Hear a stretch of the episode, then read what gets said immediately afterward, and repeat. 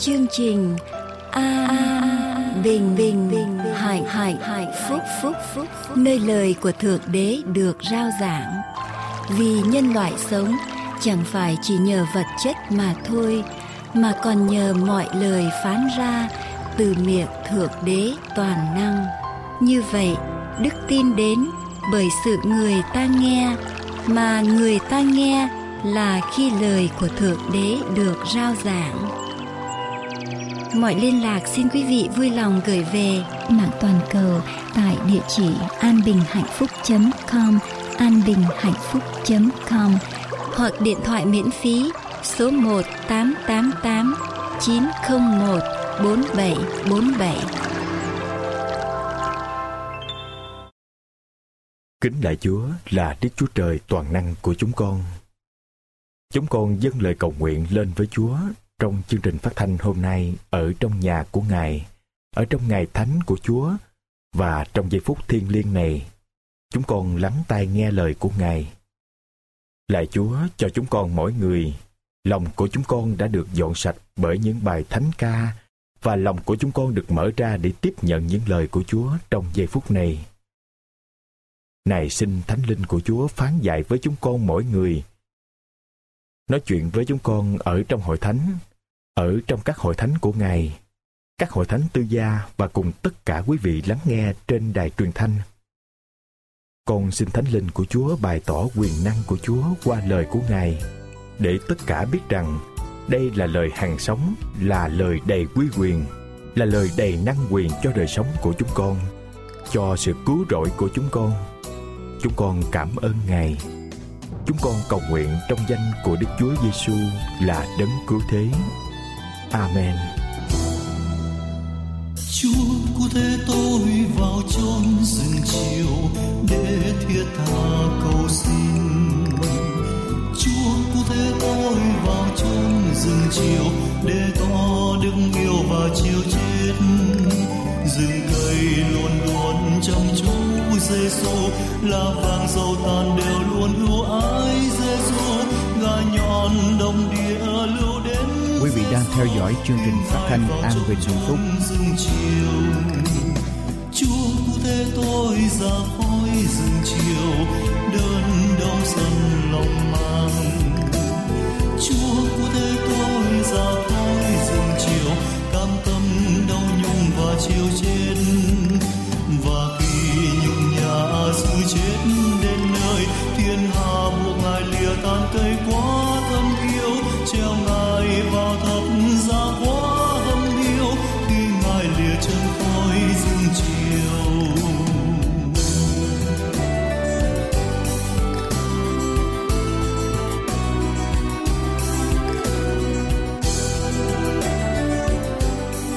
Chương trình phát thanh An Bình và Hạnh Phúc, rao giảng phúc âm đời đời cho người Việt.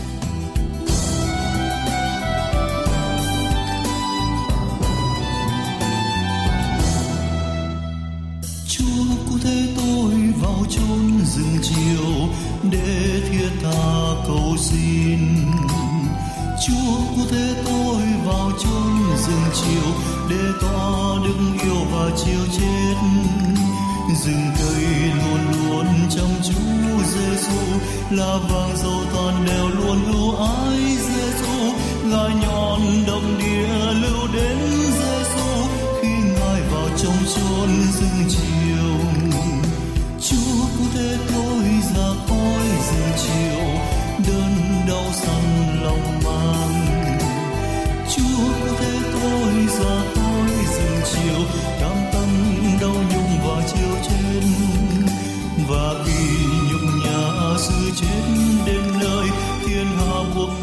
Quý vị thính giả thân mến, đây là tiếng nói An Bình Hạnh Phúc, rao giảng phúc âm đời đời.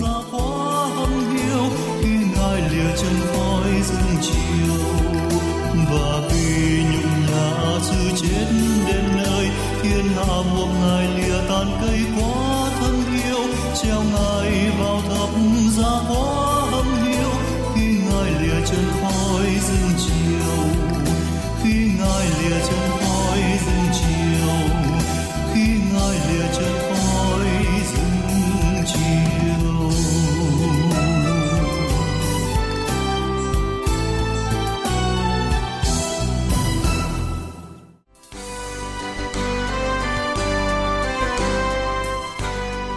Lời Chúa trong sách Thi Thiên đoạn 117 Hỡi các nước, hãy ngợi khen Đức giê va Hỡi các dân, khá ca tụng Ngài.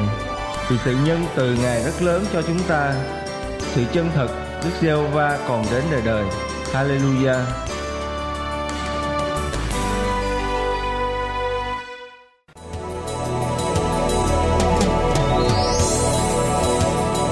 Kính thưa quý vị, An Bình Hạnh Phúc có ấn hành một số tài liệu như Con đường đến với Thượng Đế, Cuộc đời Chúa Cứu Thế, Lẽ thật Ngày Sa Bát, Sấm truyền tận thế, 37 bài học kinh thánh, Con đường sống tập 1 và 2, Giáo lý căn bản, Cẩm nang xây dựng niềm tin, Ai rời ngày thánh từ ngày thứ bảy qua ngày thứ nhất của tuần lễ, Bí quyết sống khỏe, 60 dữ kiện về ngày Sa Bát, 27 tín điều căn bản, các đĩa CD và DVD thánh nhạc, cũng như các đĩa CD và DVD của những chương trình đã được phát hình phát thanh.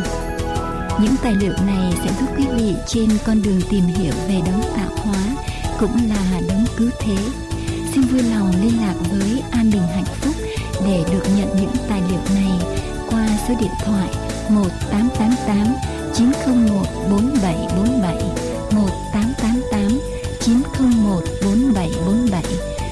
qua địa chỉ mạng anbinhhạnhphúc.com anbinhhạnhphúc.com hoặc qua địa chỉ bưu tín PO Box 6130 Santa Ana, California 92706 PO Box 6130 Santa Ana, California 92706 Xin chân thành cảm tạ quý vị và kính mời quý vị tiếp tục theo dõi chương trình An Bình Hạnh Phúc hôm nay.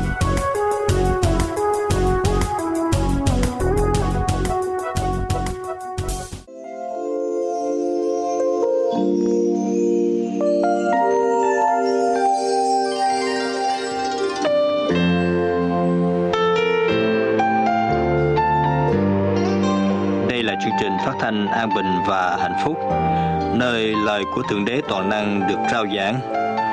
Để tiếp tục chương trình, chúng tôi kính mời quý vị theo dõi phần giảng luận qua mục sư Dương Quốc Tùng. Xin kính mời quý vị lật kinh thánh với tôi trong sách Luca đoạn 17 câu 26 cho đến câu 33. Luca đoạn 17 câu 26 đến câu 33 dấu hiệu cuối cùng mà Chúa gửi đến cho con người để mọi người nhận ra và biết rằng ngày Chúa tới, quý vị.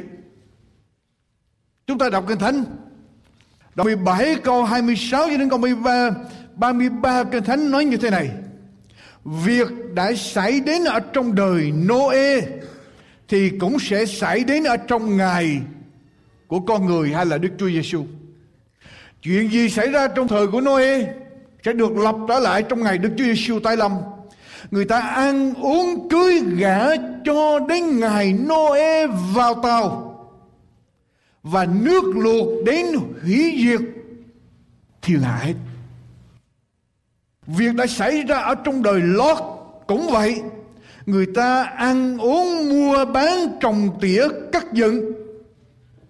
Đến ngày Lót ra khỏi thành Sodom thì trời mưa lửa và diêm sinh giết hết dân thành ấy. ngài con người hay là Đức Chúa Giêsu hiện ra cũng một thể ấy. Tức là Bất cứ điều gì xảy ra trong thời Noe, những gì đã xảy ra làm dấu cho con người trong thời Noe sẽ được lập trở lại trong ngày của Đức Chúa Giêsu. Những gì đã xảy ra trong thời của Lót sẽ được lập lại ở trong thời của Đức Chúa Giêsu trở lại tức là trong thời của chúng ta. Ngài con người hiện ra của một thể này trong ngày đó. Ai ở trên mái nhà? Có của để ở trong nhà, đừng xuống mà chuyên đi. Ai ở ngoài đồng, cũng đừng trở về nhà nữa. Hãy nhớ lại vợ của lót, ai kiếm cách cứu sự sống mình, thì sẽ mất. Và ai mất sự sống mình, thì sẽ được lại tôi sẽ làm sáng tỏ thêm về câu thánh này quý vị lật ngược lại với tôi Câu kinh thánh nữa để chúng ta đọc. Ở trong sách Matthew đoạn 24. Đây là cái đoạn kinh thánh mà Đức Chúa Giêsu nói tiên tri về ngày tận thế và sự sụp đổ của thành Jerusalem. Các môn đồ của Chúa đến hỏi Chúa rằng, Chúa ơi, xin Chúa phán cho chúng con biết, có những lúc nào những sự việc đó xảy ra, có điềm gì, có dấu hiệu gì chỉ về thành Jerusalem sẽ bị hủy diệt. Và ngày tận thế, tức là ngày Chúa trở lại. Thì Đức Chúa Giêsu nói với họ những cái dấu hiệu xảy ra, tiên tri giả, rít giả, đói kém, động đất, dịch lệ, chiến tranh xảy ra trên thế giới, xảy ra nhiều nơi, nhiều chỗ. Cho đến câu số 15 Chúa cho môn đồ của Chúa và cho chúng ta ngày hôm nay. Một cái dấu hiệu để chúng ta biết khi nào sự việc đó xảy ra và chúng ta cần phải đừng ở trên nóc nhà ở trên mái nhà đừng xuống nhà lấy đồ. Quý vị nhà ở trung đông đó ở trên mái nhà ra người ta xây ra giống như là thẳng ở bên trên đó và người ta sinh hoạt ở bên trên đó. Người ta ra, ra ngồi ngoài trời giống như những nhà giàu đó họ có cái hành lang ở phía bên ngoài. Người ta ra ăn uống đồ ở bên trên mái nhà. Cho nên nếu đang vui chơi trên mái nhà đừng xuống ở trong nhà lấy đồ bỏ chạy nếu đang đi làm ngoài ruộng, đừng trở về chở đồ. Bỏ đi. Câu số 15 Chúa nói như thế này. Khi các ngươi sẽ thấy sự gớm ghiếc tàn nát lập ra ở trong nơi thánh, mà đấng tiên tri Daniel đã nói tới, ai đọc phải để ý, thì ai ở trong xứ Jude hãy trốn lên núi. Ai ở trên mái nhà, đừng xuống chuyên của cải ở trong nhà, và ai ở ngoài ruộng, đừng trở về lấy áo mình. Lúc đó sẽ khốn khó, sẽ có tai nạn đổ xuống. Hai cái đoạn cái thánh này hỗ trợ với nhau.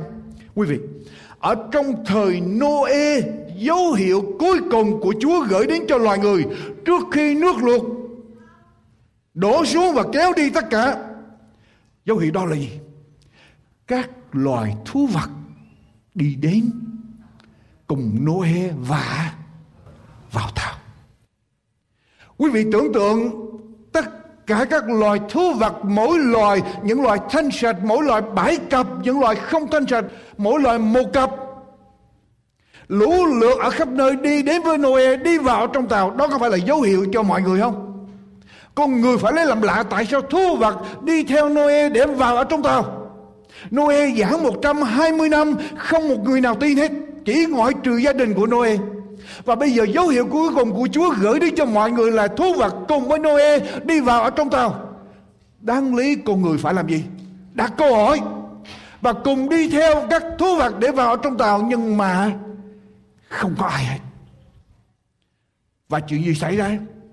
kết quả không có một người nào được cứu ở trong thời của Lót Dấu hiệu cuối cùng của Chúa gửi đến cho con người là mọi người đều bị mù cùng một lúc và Lót đi ra thiên sứ nói với Lót, đi vào trong thành, gặp bạn bè, gặp bà con của ngươi, nói cho mọi người biết rằng Chúa sẽ hủy diệt thành Sodom kêu họ đi ra Kinh Thánh ghi lại, Lót đi vào kêu và rể của Lót, con của Lót tưởng rằng Lót nói nói trời, Họ không tin.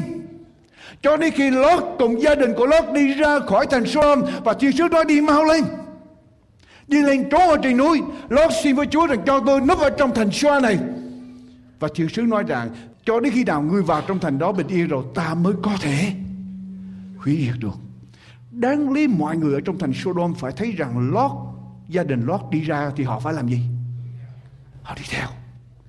Nhưng mà lý do tại sao họ không đi theo? Lý do tại sao những người thấy thú vật cùng với Noe đi vào tàu, Tại sao họ không đi theo? Họ lo Cưới gã đi ăn đám cưới.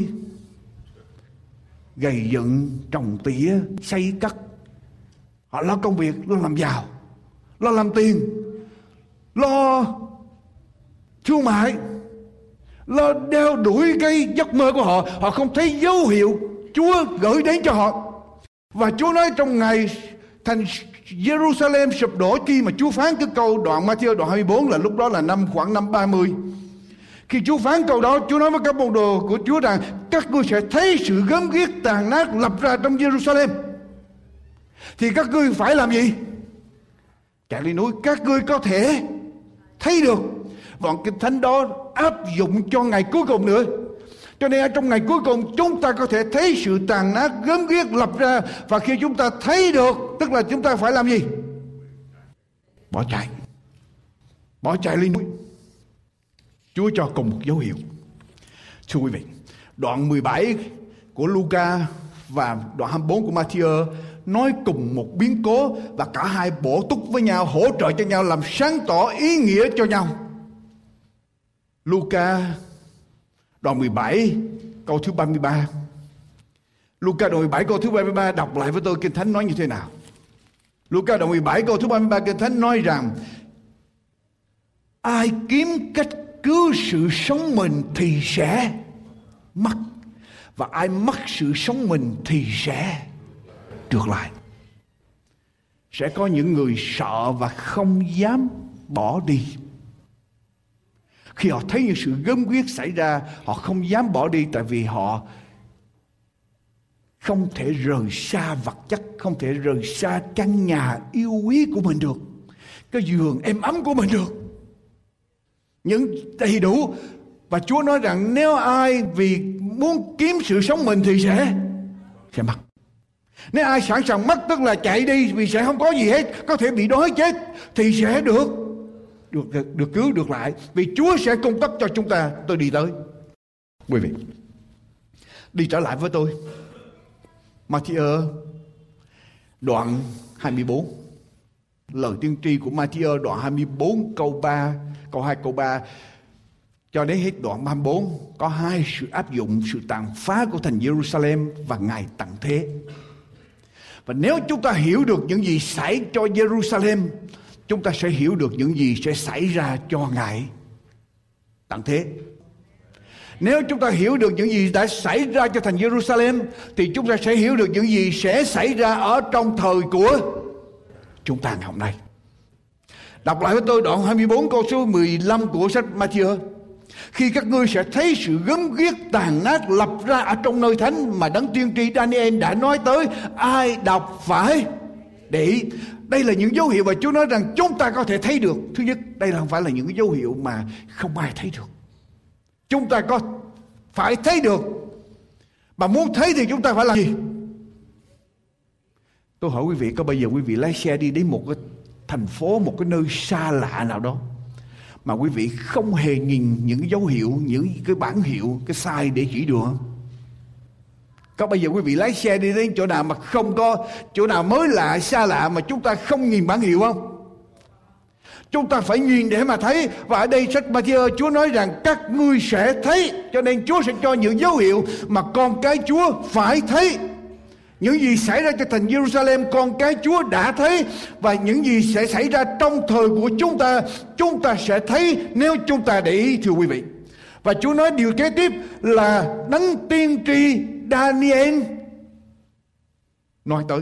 Quý vị biết lời tiên tri nào của Daniel nói tới thành Jerusalem bị phá hủy không? Thủ đô của người Do Thái bị quân đội La Mã phá hủy không? Ở trong sách Daniel, đoạn 9 Daniel, đoạn 9 câu số 24 cho đến câu số 27 Đoạn 9 câu 24 đến câu số 27 là cái đoạn cái thánh nói tiên tri về 490 năm ăn điển mà Chúa dành cho dân Israel.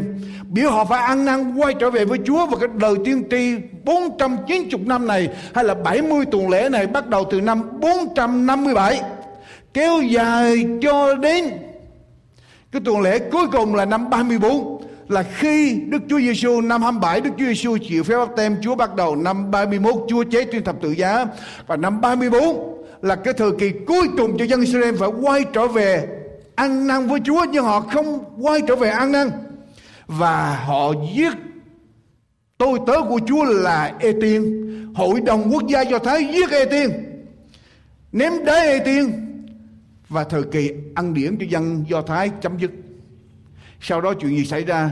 Sau năm 34 thành Jerusalem bị phá hủy. Đó là lời tiên tri trong Daniel đoạn 9 câu 27, câu 24 đến câu số 27.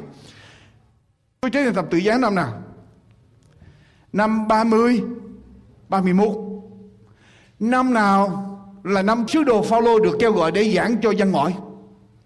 Năm 30, 34 Năm 34 sứ đồ Phaolô là người đã ném đá điều khiển để ném đá ê tiên được Chúa hiện ra và làm phép lạ và Phaolô tin nhận Chúa và Chúa dùng Phaolô để giảng đạo ra cho nhân gọi. Nghĩa là dân Israel bây giờ đã từ chối Chúa, cho nên tin lành của Chúa phải được giảng ra. Dân các khắp xứ. Và năm 34 Phaolô giảng ra thì sự thủy phá thành Jerusalem xảy ra năm nào? Theo lịch sử kể lại, năm 66 công nguyên, sau công nguyên, sau Chúa, thành Jerusalem bị quân đội La Mã bao vây. Và khi thành Jerusalem bị bao vây, tướng Celius Gallus của quân đội La Mã đột ngột ra lệnh rút quân. Chuyện gì xảy ra? Những người nào tin Chúa, thấy quân đội La Mã đang bao vây đột ngột, rút lui, thì những người tin Chúa ở trong thành Jerusalem đều chạy ra bên ngoài, chạy lên núi trốn sau khi quân đội La Mã rút lui xong, khoảng 4 năm sau vào năm 70 quân đội La Mã kéo trở lại. Và trước này, quân đội La Mã bao vây thành Jerusalem và lịch sử kể lại, quý vị. Một triệu một trăm ngàn người Do Thái bị bị chết, bị giết. Thành Jerusalem bị tiêu hủy hoàn toàn, ngay cả đền thờ cũng bị tiêu hủy và gần một trăm ngàn người Do Thái bị bắt làm phu tù đem về. Lời của Chúa được ứng nghiệm. Những người ở trong thành thấy khi quân đội La Mã đang bao vây thành, họ phải nhìn ra một điều gì đó. Và khi quân đội La Mã đột ngột rút lui, họ tin vào lời của Chúa và lịch sử kể lại, không có một người tin Chúa nào bị giết ở trong thành Jerusalem tại vì tất cả nghe lời của Chúa đều chạy ra hết. Họ thấy điều gì để họ chạy ra và họ không bị giết, thưa quý vị. Quý vị lật lại với tôi một đoạn kinh thánh nữa em. lật lại với tôi ở trong sách Luca, đoạn 21 Luca, đoạn 21 Luca, đoạn 21 câu số 20 Luca, đoạn 21 câu số 20 ở bên Matthew đoạn 24 câu số 15 Thì cho chúng ta biết rằng Khi các ngươi thấy sự gớm ghiếc tàn nát lập ra ở trong nơi thánh Thì ai đọc lời tiên tri Daniel thì phải để, để ý đến. Thì ai ở trên ở trong mái nhà đường trở đi xuống à, lấy đồ trong nhà ai ở ngoài ruộng đường trở về nhà mà phải chạy lên lên núi. Luca nói trở lại làm sáng tỏ hơn đoạn 21 câu 20 và khi các ngươi sẽ thấy quân lính vây thành Jerusalem hãy biết rằng sự tàn phá thành ấy gần đây ở thì nói rằng có sự gớm ghiếc xảy ra Bên nói rằng khi các ngươi thấy sự gớm ghiếc gây ra tan nát hoang vu, thì làm gì? Chạy lên núi. Ở trong Luca đoạn 21 câu 20 đến câu 24 thì nói rằng, khi các ngươi thấy quân lý lính vây thành Jerusalem thì tự sự tàn phá thằng ấy, thành ấy gần đến, thì bây giờ phải làm gì? Chạy lên núi. Đọc tiếp với tôi. Lúc đó ai ở trong xứ Jude hãy trốn lên núi, ai ở trong thành phải đi ra ngoài, ai ở ngoài đồng đừng trở vào thành. Vì những ngày đó là ngày báo thù hầu cho mọi lời đã chép được ứng nghiệm. Ở trong những ngày ấy khốn cho đàn bà có thai và đàn bà cho con bú, vì sẽ có tai nạn lớn ở trong xứ và cơn thạnh nộ nghịch cùng dân này. Họ sẽ bị ngã dưới lưỡi gươm vân vân. Như vậy, câu hỏi của tôi đối với cho quý vị khi dân, khi quân đội La Mã bao vây Jerusalem, quân đội La Mã phải làm một điều gì đó để tạo ra sự gớm ghiếc. Mà dân chúng, những người tiên Chúa đứng ở trong thành nhìn ra họ thấy sự gớm ghiếc đó và họ làm gì? Khi mà quân đội La Mã rút lui xong là họ bỏ chạy. Có phải vậy không? Quân đội La Mã bao vây Jerusalem tương đương với lại sự gớm ghiếc tàn nát lập ra ở trong nơi thánh thành thánh. Họ phải nhìn thấy một điều gì đó gớm ghiếc để cho họ rút lui, bỏ chạy. Khi quân đội La Mã đột ngột rút quân, thì những người tiên Chúa bỏ chạy lên núi.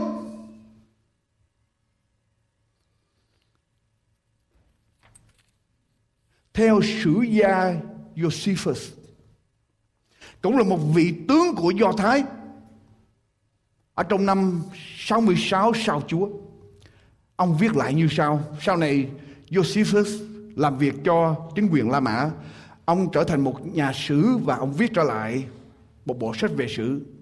Ông viết lại, khi lính La Mã bao vây thành Jerusalem. Họ làm một buổi tế lễ thờ những cây cờ lệnh hay là standard của quân đội La Mã hay của quốc gia La Mã, của đế quốc La Mã đây là cờ lệnh của mỗi binh đoàn La Mã. Ở trong cờ lệnh này có hình chim ó hay là ego chung quanh. Họ đặt những cái cột cờ mà trên đó có hình con chim ó chung quanh thành Jerusalem, rồi họ cúng tế lễ họ thờ. Họ xin thần của họ, thần mặt trời, đại diện là chim ó, ban cho họ sự chiến thắng để họ có thể chiếm được thành Jerusalem. Và khi những người tin Chúa đứng ở trong thành, thấy những cái cột cờ chim ó có mặt trời chung quanh được dựng lên chung quanh thành, họ biết rằng đó là sự gớm ghiếc. Và sau khi quân đội La Mã đột ngột, đột nhiên rút lui, thì bây giờ những người tin Chúa bỏ chạy ra. Chim ó là gì? Thưa quý vị chim ó là gì? Lịch sử của chim ó ở trên cờ lệnh. Của quân đội La Mã vào năm 104 trước công nguyên hay là BC 104 BC tất cả các binh đoàn của La Mã đều có hình chim ó ở trên cột cờ, ở trên cờ của họ. Tức là mỗi nơi họ cầm một cái cây cờ. Cái cờ lệnh không phải là cái cờ giống như ta, chúng ta ngày hôm nay. Có một người cầm cái pho đó và có hình chim ưng ở bên trên. Chim ó, chim ưng ở bên trên. Có cái mặt trời bao chung quanh và đó là thần của họ. Đến năm 63 trước công nguyên, thì những cờ lệnh này được thờ như là một vị thần. Và quý vị biết thần đó là thần mặt trời Mithrad hay là Sun God. Chim ó là đại diện cho thần mặt trời. Chim ó hướng về, cái mặt của chim ó hướng về phía phải. Hai cánh mở rộng ra và có vòng tròn bao chung quanh chim ó, tức là quỹ đạo của mặt trời. Tại sao chim ó hay là chim ưng tượng trưng cho mặt trời? Quý vị, chỉ có chim ó có thể nhìn vào mặt trời mà không bị mù mắt. Những bất cứ loài vật nào khác hay loài người nhìn vào mặt trời bị mù mắt, nhưng chim ó nhìn vào mặt trời không bị mù mắt. Và khi chim ó bay lên, người ta nói bay vút lên trời. Trời xanh. Cho nên chim ó là đại diện cho thân mặt trời và bây giờ quân đội La Mã đang thờ những cái cột cờ này để thờ thần mặt thần mặt trời, cho nên những người tin Chúa ở trong thành, thấy những cái cột cờ này được dựng lên mọi lính La Mã đang tế lễ cho thần mặt trời. Và họ biết đó là sự gớm biết cho nên sau khi quân đội La Mã đột ngột rút lui, những người tin Chúa, bỏ chạy lên núi. Khi bao vây Jerusalem vào năm 66 công nguyên quân đội La Mã đột nhiên rút lui sau đó. Những người tiên Chúa thấy cơ hội đó, rút lui. Bây giờ tôi đi nói tiếp thêm lịch sử của chi mó, thần mặt trời. Khi Nimrod thiết lập Babylon, xây tháp Ba Bên chống lại Đức Chúa Trời, thiết lập tôn giáo Babylon và đứng sau lưng của Nimrod, Satan đứng đằng sau Nimrod đưa con người lên, đứng đằng sau Nimrod, và Nimrod được thờ lại như là thần Marduk hay là thần mặt trời, là thần chính. Và sau đó có nhiều thần phụ ở bên dưới.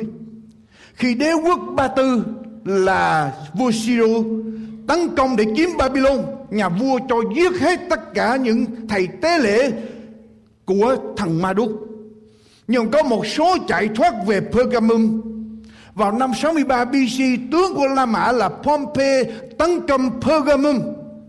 Và tướng Pompey tiếp nhận chim ó làm dấu hiệu của quân đội La Mã và tin vào thằng Mithra hay là thằng mặt thằng mặt trời và đem về La Mã để phổ biến ra cho toàn đế quốc La Mã thằng mặt trời là gì?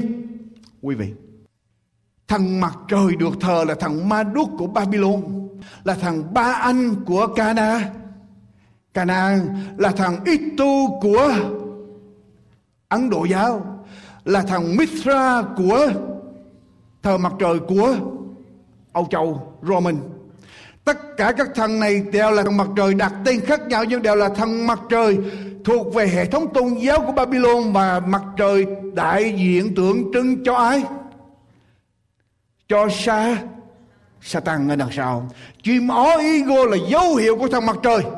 Thằng mặt trời khi tôi nghiên cứu về điều này tôi thấy thằng mặt trời lan lan rộng khắp nơi. Ở tại Á Đông của chúng ta có thờ thằng mặt trời không? Nước Nhật thờ thằng gì?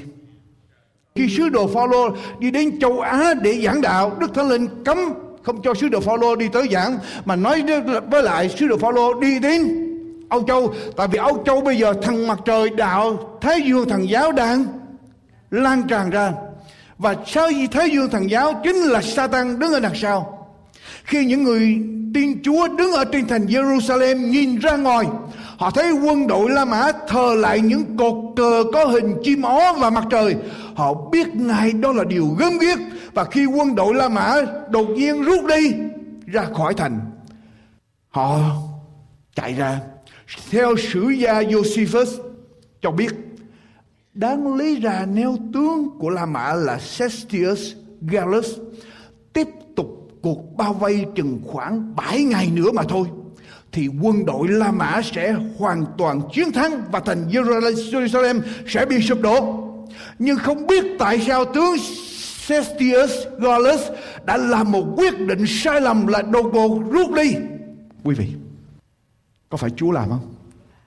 Tại vì Chúa nói rằng khi các ngươi thấy sự gớm ghiếc lập ra, thì phải làm gì? Biết là sự tàn phá gần tới thì phải rút chạy. Chúa làm một điều gì đó ở trong đầu của vị tướng La Mã khiến cho ông đang chiến thắng đột ngột rút quân. Và khi rút quân, những người tiền Chúa bỏ chạy lên núi.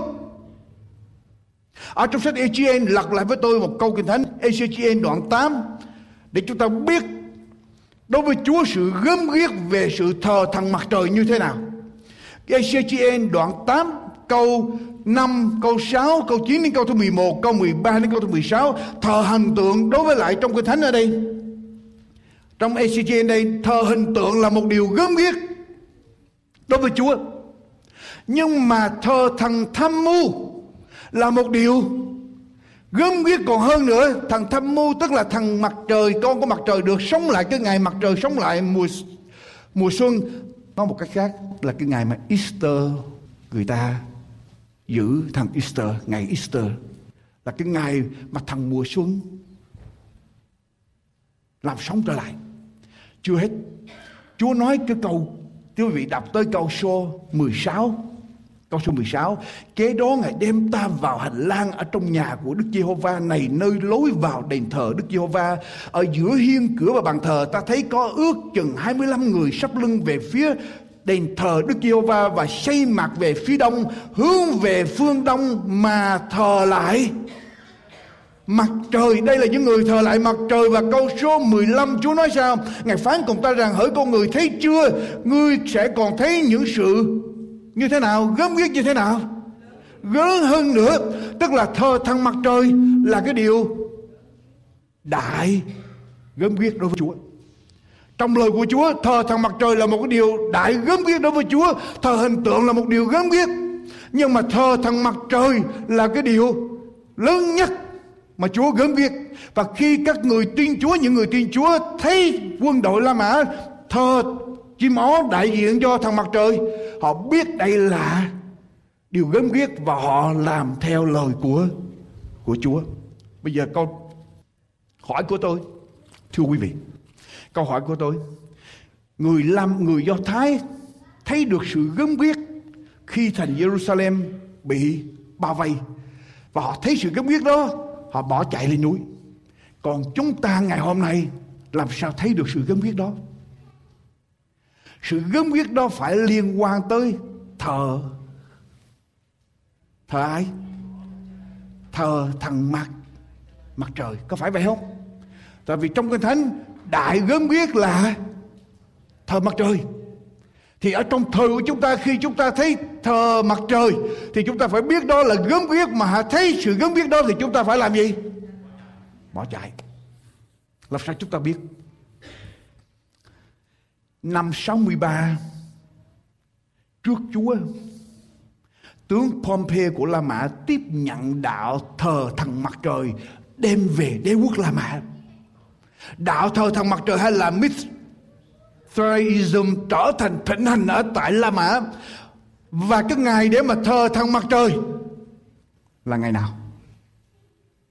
Là ngày thứ nhất của tuần lễ đó là lý do tại sao chúng ta gọi đó là Sunday đạo thờ thần mặt trời, thờ mặt trời vào ở trong ngày thứ nhất của tuần lễ. Bây giờ khi tướng Pompey đem trở về La Mã và biến đạo thờ thần mặt trời trở thành thịnh hành phổ thông, thì ngày thứ nhất của tuần lễ trở thành phổ thông ở tại đế quốc La Mã và vào thế kỷ thứ hai và thứ ba bây giờ đạo Chúa được phát triển ra khắp đế quốc La Mã bây giờ có một số tổ phụ của hội thánh ở tại, đặc biệt là tại thành phố La Mã và Alexandria, bắt đầu dùng ngày thứ nhất của tuần lễ để kỷ niệm sự phục sinh của Đức Chúa Giêsu. Tại vì những người đang thờ đạo thần mặt trời dùng ngày thứ nhất để thờ mặt trời. Những người tiên Chúa bây giờ muốn làm sao để có thể đến với họ được và đem họ trở về thì dùng ngày thứ nhất để kỷ niệm sự phục sinh của Đức Chúa Giêsu chỉ xảy ra ở tại thành phố La Mã và Alexandria. Họ vẫn giữ ngày thứ bảy, ngày sa bát làm ngày thờ phượng Chúa nhưng mà họ cộng thêm ngày thứ nhất vào thế kỷ thứ hai, thứ ba. Chỉ có hai địa phương là La Mã và Alexandria. Cho đến thế kỷ thứ tư vua La Mã là Constantine là một tín đồ của Thái Dương thần giáo. Ông là một người tin thờ thần tin thần mặt trời, thờ thần mặt trời. Ông trở thành một người tin Chúa. Và nhiều sử gia nghi ngờ cái lòng tin của ông khi ông trở lại tin Chúa. Ông có cái mục đích chính trị ở trong đó. Bây giờ ông thấy đạo của Chúa phát triển ra khắp trên đế quốc La Mã. Mà chính quyền La Mã đang suy sụp. Cho nên ông thấy hội thánh dùng ngày thứ nhất để kỷ niệm sự phục sinh của Đức Chúa Giêsu. Thái dương thần giáo thì dùng ngày thứ nhất để thờ thần mặt trời. Như vậy nhà vua muốn bắn một mũi tên để giết cả hai con chim và thống nhất đế quốc La Mã đang bị suy đồi. Cho nên năm 321 nhà vua ra lệnh trên toàn quốc phải nghỉ ở trong ngày thứ nhất là ngày của thần mặt trời. Tất cả toàn quốc đều phải nghỉ ngày thứ nhất. Và năm 363 Hội nghị tôn giáo của La Mã là Council of Laodicea ra lệnh nếu người nào tin Chúa mà bị bắt gặp đang nghỉ ngơi vào ngày thứ bảy như người Do Thái mà không làm việc ở trong ngày thứ bảy thì những người đó sẽ bị trục xuất ra khỏi hội thánh. Cho nên bắt buộc giáo hội La Mã lúc bây giờ tại La Mã cái, cái council này Laodicea này vào năm 363 ra lệnh là mọi người phải nghỉ ngơi trong ngày. Thứ nhất và làm việc ở trong ngày thứ bảy năm 381 ở trong hội nghị tôn giáo Council of Constantinople. Ngày thứ nhất của tuần lễ bây giờ được thiết lập là ngày của thờ phượng. Và cho đến ngày hôm nay, tất cả các giáo hội tiên lành và hầu như toàn thế giới đều nghỉ ở trong ngày thứ nhất ở trên toàn thế giới và ngay cả Ấn Độ giáo, tất cả bất cứ tôn giáo nào, họ cũng nghĩ ở trong ngày thứ thứ nhất. Mà ngày thứ nhất là ngày thờ thần mặt mặt trời. Như vậy có gớm viết đối với Chúa không? Có gớm viết không? Tôi chưa đọc hết, tôi chưa đọc hết. Dấu hiệu chính thức của đế quốc La Mã là gì? Thưa quý vị, dấu hiệu chính thức của đế quốc La Mã là gì? Con chim chim ó, mặt quay về hướng phải và có cái vòng quỹ đạo mặt trời, có cái vòng ở phía bên bên trên, quý vị nhớ hồi nãy tôi chỉ cho quý vị không đây là dấu hiệu của La Mã tôi câu hỏi của tôi, dấu hiệu chính thức của quốc gia Hoa Kỳ là gì? Dấu hiệu chính thức của quốc gia Hoa Kỳ là gì? Nếu quý vị có được một đồng đờ, tờ một đồng đô la quý vị cầm lên. Ở trong cái con dấu của chính phủ Hoa Kỳ, quốc gia Hoa Kỳ. Con chim ó xây về hướng phải phía bên trên có mặt trời có vòng mặt trời quý vị thấy không có sự trùng hợp không có phải là sự trùng hợp không thưa quý vị Dấu hiệu chính thức của Hoa Kỳ là chim ó xây về phía phải. Quý vị nghiên cứu, quý vị nghiên cứu những điều này quý vị sẽ biết.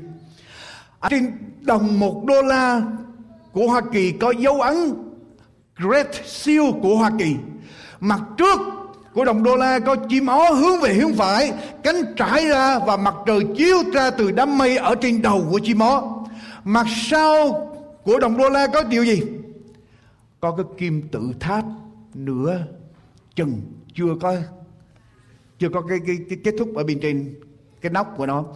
Mặt sau là kim tự tháp chưa hoàn tất unfinished pyramid. Có 13 tầng là dấu hiệu của tổ chức quyền bí Masonic Order. Mắt ở trên cái kim tự tháp quý vị thấy có mắt không?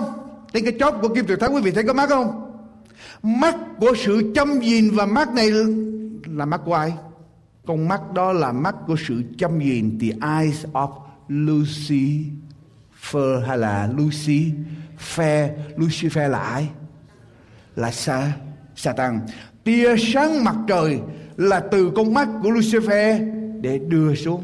Quý vị quý vị nghiên cứu về lịch sử của Hoa Kỳ, quý vị sẽ thấy rằng Hoa Kỳ và La Mã có một điều rất lạ. Song song với nhau, giống nhau quý vị thấy những tòa nhà mà thủ đô của các tiểu bang của Hoa Kỳ và tòa nhà thủ đô của đất nước Hoa Kỳ này xây theo hình thức của ai? Kiến trúc của nước nào? Của La Mã. Quý vị thấy rằng thí dụ như ở tại trong Quốc hội Hoa Kỳ Senator, Senator lấy từ đâu? Từ đế quốc La Mã. Quý vị thấy có những sự song song. Cho nên điều tôi muốn nói là gì? Khi những người tin Chúa trong thành Jerusalem nhìn ra ngoài, họ thấy quân đội La Mã thờ thằng mặt trời, thì họ rút lên núi. Bây giờ những người sống ở trong thời hôm nay, khi thấy Hoa Kỳ mà chủ trương neo cao thờ mặt trời, thì mình phải làm gì? Phải bỏ chạy vì sẽ có sự bắt bớ rất lớn xảy ra khi Đức Thánh Linh là đấng đem trật tự bình an, yên bình, luân lý cho thế giới được rút đi, xã hội sẽ trở nên vô trật tự, lộn xộn con người trở nên hung ác. Phạm pháp luân lý suy đồ xảy ra khắp nơi, thiên tai, hoạn nạn liên tiếp đổ xuống ở trên đất nước này. Và trên thế giới, lòng người bây giờ trở nên hoang mang, lo sợ. Và tình trạng thế giới sẽ kiệt quệ, không giải quyết được nan đề. Bây giờ các giáo hội tin lành và giáo hội công giáo Hoa Kỳ sẽ bắt tay với chính quyền Hoa Kỳ ban hành luật, gọi là luật ngày thứ nhất của tuần lễ, hay là Sunday Law, hay là Blue Law. Kêu gọi và bắt buộc dân chúng ở trong nước này phải yên nghỉ thờ phượng ở trong ngày thứ nhất của tuần lễ để phục hồi lại tình trạng an ninh, luân lý và đem ơn phước cho đất nước này khi ngày thứ nhất được chính thức trở thành ngày thánh, ngày yên nghỉ trên Hoa Kỳ, và các quốc gia trên thế giới sẽ noi theo dấu chân của Hoa Kỳ ban hành luật ngày thứ nhất, thì lúc bây giờ đây là sự gớm ghiếc được lập nên, và những người nào tin Chúa thấy luật ngày thứ nhất ra đời, những người nào trung tín với Chúa bây giờ phải làm gì? Bỏ chạy lên núi nếu dịch cho sát nghĩa thêm có thể nói là bỏ chạy ra miền quê. Lý do tại sao? Thưa quý vị. Quý vị nhớ Khải quyền đoạn 13 nói rằng dấu con thú khi dấu con thú được ban hành ai không nhận dấu đó không thể nào mua cùng bán được. Quý vị ở trong thành phố mà quý vị không mua không bán được chuyện gì xảy ra? Không có thức ăn, không có thức uống, không cung cấp được nhu yếu phẩm không có làm sao sống được? Chỉ có ở miền quê mới có thể sống được. Khi tiên tri Eli bị bắt bớ, Chúa bảo tiên tri Eli đi đâu? Chạy lên ở trên trên núi, và Chúa cho chim quạ cung cấp thức ăn cho tiên tri Eli. Cho nên, điều tôi muốn nói cho quý vị, chúng ta có thể thấy được sự gấm quyết xảy ra trong ngày cuối cùng không? Quý vị muốn thấy quý vị phải làm gì? Có nhiều người, giống như thời của Noe và thời của Lót người ta chỉ ăn, uống, cưới gả như thường, cho đến khi Noe vào tàu. Cho đến khi Lót ra khỏi thành, họ không để ý. Chúng ta cần phải để ý, không, thưa quý vị? Quý vị có thể không đồng ý với tôi điều này làm gì ngày thứ nhất mà đinh kinh khủng vậy? Tôi hỏi quý vị điều này. Ngày thứ nhất là ngày thờ thần mặt trời, tức là sa tăng mà sa thì muốn chiếm ngôi chúa phải không? Thờ của sa ngày của sa bây giờ ngày thứ bảy là ngày thờ thờ chúa đúng chưa? Chúa cho ngày đó là ngày thờ chúa. Bây giờ câu hỏi của tôi. Trong trong kinh thánh, chúa đã nói rõ trong kinh thánh rằng thờ mặt trời tức là đại gớm ghiếc. Thì bất cứ điều gì mà liên quan tới Satan đối với Chúa đều là gớm ghiếc. Mà hãy gớm ghiếc đối với Chúa thì những người nào tin Chúa, trung tín với lời Chúa càng phải tránh xa đi. Quý vị, Chúa nói trong sách phục truyền luật lệ ký, đoạn 12 phục truyền luật lệ ký đoạn 12 câu số 4 Chúa nói như thế nào? Phục truyền luật lệ ký đoạn 12 chớ tùy tục chúng nó mà phụng sự Giê-hô-va, Đức Chúa Trời của các người. Đừng bao giờ thờ Chúa theo phong tục tập quán, thói quen truyền thống của bất cứ điều gì mà nghịch lại với lại lời của Chúa bất cứ điều gì từ loài người, từ những tôn giáo khác mà thờ phượng Chúa mà chúng ta đem ra để thờ phượng Chúa, nghịch lại với lời Chúa Chúa nói đừng bao giờ làm. Làm theo. Ở trong sách Mark, đọc vào tôi sách Mark 7 câu số 6 cho đến câu số 9 Kinh Thánh nói như thế nào? Mark đoạn 7 câu 6 đến câu số 9 Ngài đáp rằng, hỡi kẻ giả hình, Esai đã nói tiên tri về việc các ngươi phải lắm, Như có chép rằng, Dân này lấy môi miếng tôn kính ta, Nhưng lòng chúng nó Cách xa ta lắm. Thờ phượng Chúa chỉ với bề ngoài, Lòng không có đối với Chúa. Sự chúng nó thờ lại ta là Vô ích, Vì chúng nó dạy theo những điều răn Mà chỉ bởi người ta. Đặt ra, các ngươi bỏ điều răn của Đức Chúa Trời mà giữ lời truyền khẩu của loài người. Quý vị, khi chúng ta thờ phượng Chúa mà chúng ta không đi theo điều răn của Chúa và đi theo tập tục, phong tục, truyền thống của con người. Thì Chúa nói đó là sự giả. Hình Chúa nói đó là vô ích và Chúa không. Chấp nhận Chúa nói đừng thờ phượng ta theo thói tục của loài người hay là của những tôn giáo khác, mà phải thờ phượng Chúa theo như lời của Chúa dạy. Và tôi muốn nói thêm với quý vị một điều nữa ở trong sách Luca đọc lại với tôi đoạn 17.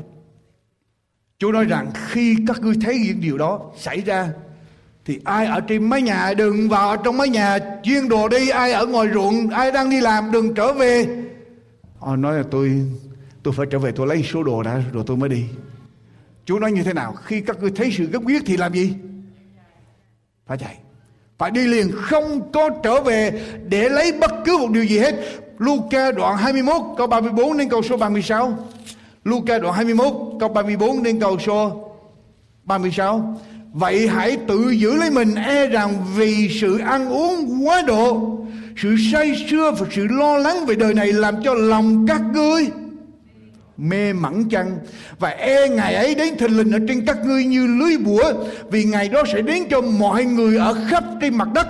Cũng vậy vậy hãy tỉnh thức luôn và cầu nguyện để các ngươi được tránh khỏi các tai nạn sẽ xảy ra và đứng ở trước mặt con người hay là Đức Chúa Giêsu quý vị.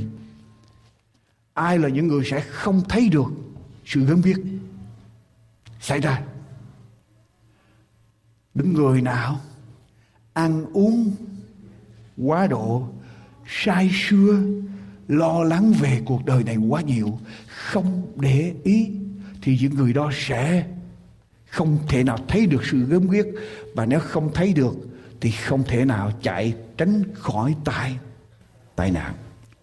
Tôi nói với quý mạnh chị em, quý vị sẽ không hiểu được tại sao tôi phải chạy. Tôi ở trong nhà tôi được rồi. I don't know Chờ cho đến giây phút đó Quý vị sẽ ý thức tại sao chạy có lợi hơn là ở trong nhà. Tôi, chúng ta không hiểu thấy được tại sao chúng ta không chạy xuống biển mà lại chạy đi núi. Tại sao Chúa không biết chúng ta chạy xuống biển mà chạy đi núi? Bây giờ quý vị thấy những cái tsunami xảy ra rồi quý vị thấy sao? Biển là những nơi nguy hiểm nhất có phải vậy không? Chúng ta ý thức được điều đó. Cho nên Chúa nói chúng ta, chúng ta cần phải vâng theo làm theo. Chúng ta không hiểu hết được. Tôi chỉ nói với quý vị, chúng ta không hiểu hết được. Mọi sự Chúa nói. Những người tin Chúa trong thành Jerusalem Họ nghe lời của Chúa. Khi các ngươi thấy sự gớm ghiếc tàn nát lập lên Thì chạy lên núi. Họ nghe Chúa phán cái câu đó Trong vòng 40 năm. Mỗi ngày sa bát Mỗi ngày họ đều nghe hết. 40 năm họ lặp đi lặp lại. Có thể họ không tin. Nhưng đến khi họ thấy sự việc đó xảy ra, Họ rút lên núi Và sử sách ghi lại, Không có một người tin Chúa nào bị Chết ở tại Jerusalem hết. Trong khi đó một triệu một trăm ngàn người Do Thái bị giết Và một trăm ngàn người bị bắt sống làm phu tù. Cho nên chúng ta cần phải vâng theo lời của Chúa. Cái nhiều lúc chúng ta nghĩ ý của mình là tốt. Quý vị, Chúng ta không hay hơn Chúa được. Theo hãng thông tin Reuters vào năm 1994 Năm 1994 Có một nhà kế toán accounting Tại London Ông là người rất sợ đi gặp bác sĩ Ông được 63 tuổi rồi Sợ đi gặp bác sĩ Sợ vào nhà thương Lúc bây giờ ông bị bọng đái của ông bladder của ông cần phải được giải phẫu. Lúc bây giờ ông sợ đến gặp bác sĩ, sợ đến vào nhà thương. Cho nên ông tự giải phẫu lấy cho mình. Tự giải phẫu cho mình. Quý vị có thể tin tưởng được không? Ông tự giải phẫu cho chính mình và hậu quả ông bị nhiễm độc và chết. Bác sĩ khám sát và cho biết rằng cách chữa trị của ông đã sai lầm. Thật ra ông chỉ cần một cuộc giải phẫu rất là đơn giản là giải quyết được vấn đề. Có nhiều người trong chúng ta cũng y hệt như vậy. Chúng ta không tin nơi Chúa, không tin nơi lời của Chúa. Mà chúng ta lại tin vào chính chúng ta tin vào những lời đồn đại chung quanh vô căn cớ nghe hết tin tức này tin tức khác nghe hết những lời đồn này lời đồn khác về tận thế. Nhưng mà chúng ta không đến với lời của Chúa tin vào lời của Chúa. Quý vị chúng ta cần đặt lòng tin vào lời của Chúa.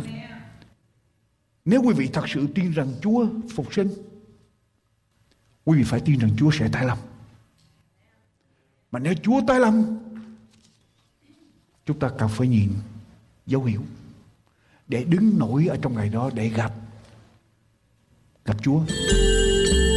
Phần giảng luận của mục sư Dương Quốc Tùng đến đây tạm chấm dứt. Chúng tôi xin kính mời quý vị thính giả nhớ đón nghe phần sau trong chương trình kỳ tới.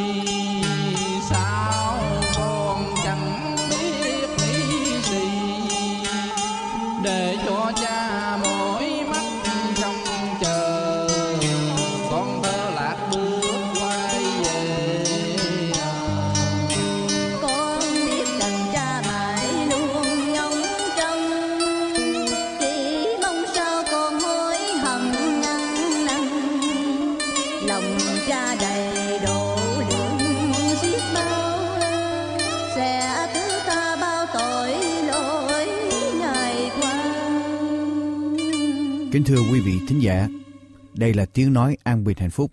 Cha viết đến đây con không thể nào ngăn được dòng lệ tham. Những dòng lệ tuôn rơi chứa đựng bao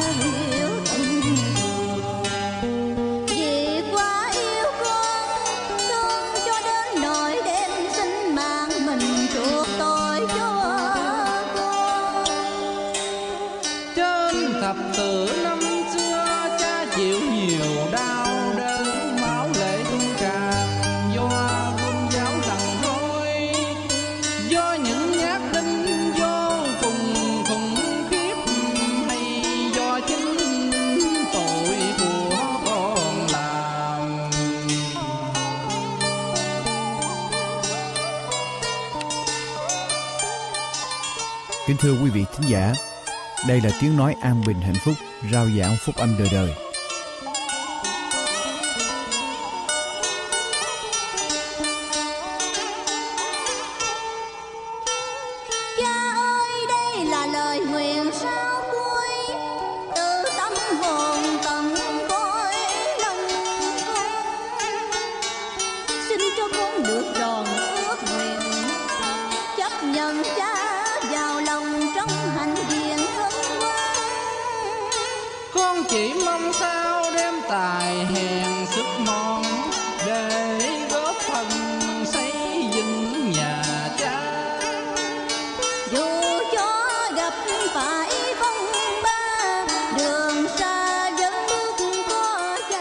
Chương trình phát thanh an bình và hạnh phúc, rao giảng phúc âm đời đời cho người Việt.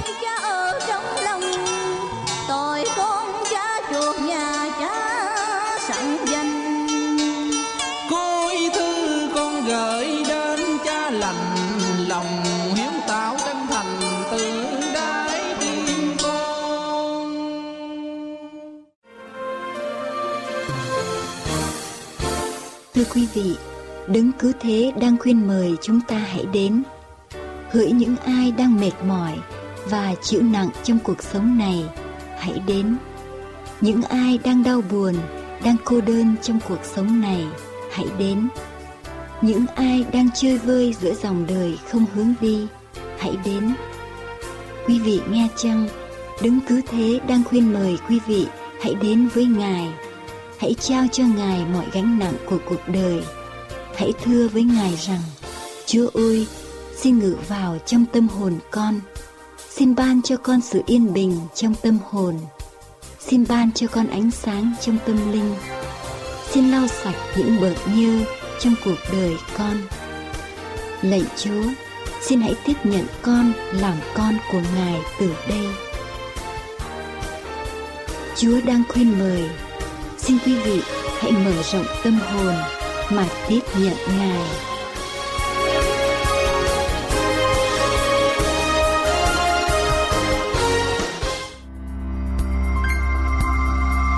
Chương trình An Bình Hạnh Phúc đến đây xin tạm chấm dứt. Xin quý vị vui lòng liên lạc để được nhận những tài liệu nghiên cứu về Kinh Thánh do An Bình Hạnh Phúc ấn hành. Xin quý vị gọi điện thoại số 1888 901 4747 1888 901 4747 hay địa chỉ mạng anbinhhạnhphúc.com anbinhhạnhphúc.com Nguyện cầu Thượng Đế Toàn Năng ban ơn dồi dào trên quý vị và gia quyến. Xin kính chào tạm biệt.